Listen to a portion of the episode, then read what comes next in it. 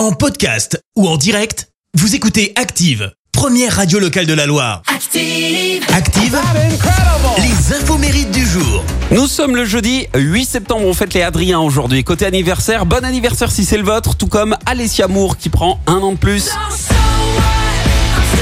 Alias Pink, 43 ans ce matin. C'est également l'anniversaire d'un artiste qui n'aimait pas vraiment l'école, mais qui rêvait euh, de strass et de paillettes.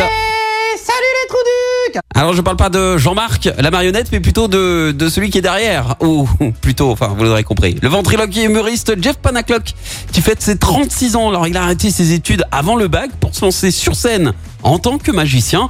Alors il rêvait euh, d'être euh, artiste, de fouler euh, Broadway. Alors pour se rapprocher de son rêve de scène, eh bien il décroche un CAP quand même électrotechnique afin de devenir éclairagiste sur des spectacles. Alors ça c'était le plan de base. La réalité c'est qu'il s'est retrouvé à tracer des tranchées dans la rien à voir.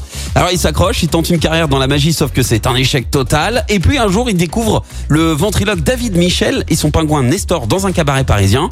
Il trouve ça tellement dingue, et ben qu'en rentrant, il commence à l'imiter, et là, paf, révélation, il se rend compte qu'il a un don pour ça, mais qui dit ventriloque dit marionnette, alors bah il fonce dans son magasin de magie préféré, il achète le singe, car il souhaitait que sa marionnette se rapproche le plus de l'homme, et pour le nom euh, Jean-Marc, il s'agit d'un hommage au patron du magasin de, mus- de, de, de magie, et puis alors à 22 ans, boîte.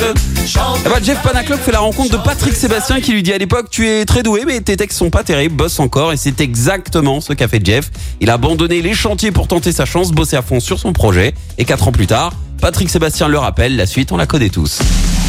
La citation du jour. Et en parlant de Patrick Sébastien, je vous propose l'une de ses citations. La voici, écoutez. Ce que je regarde d'abord chez une femme, c'est si la mienne me surveille. Merci, vous avez écouté Active Radio, la première radio locale de la Loire. Active.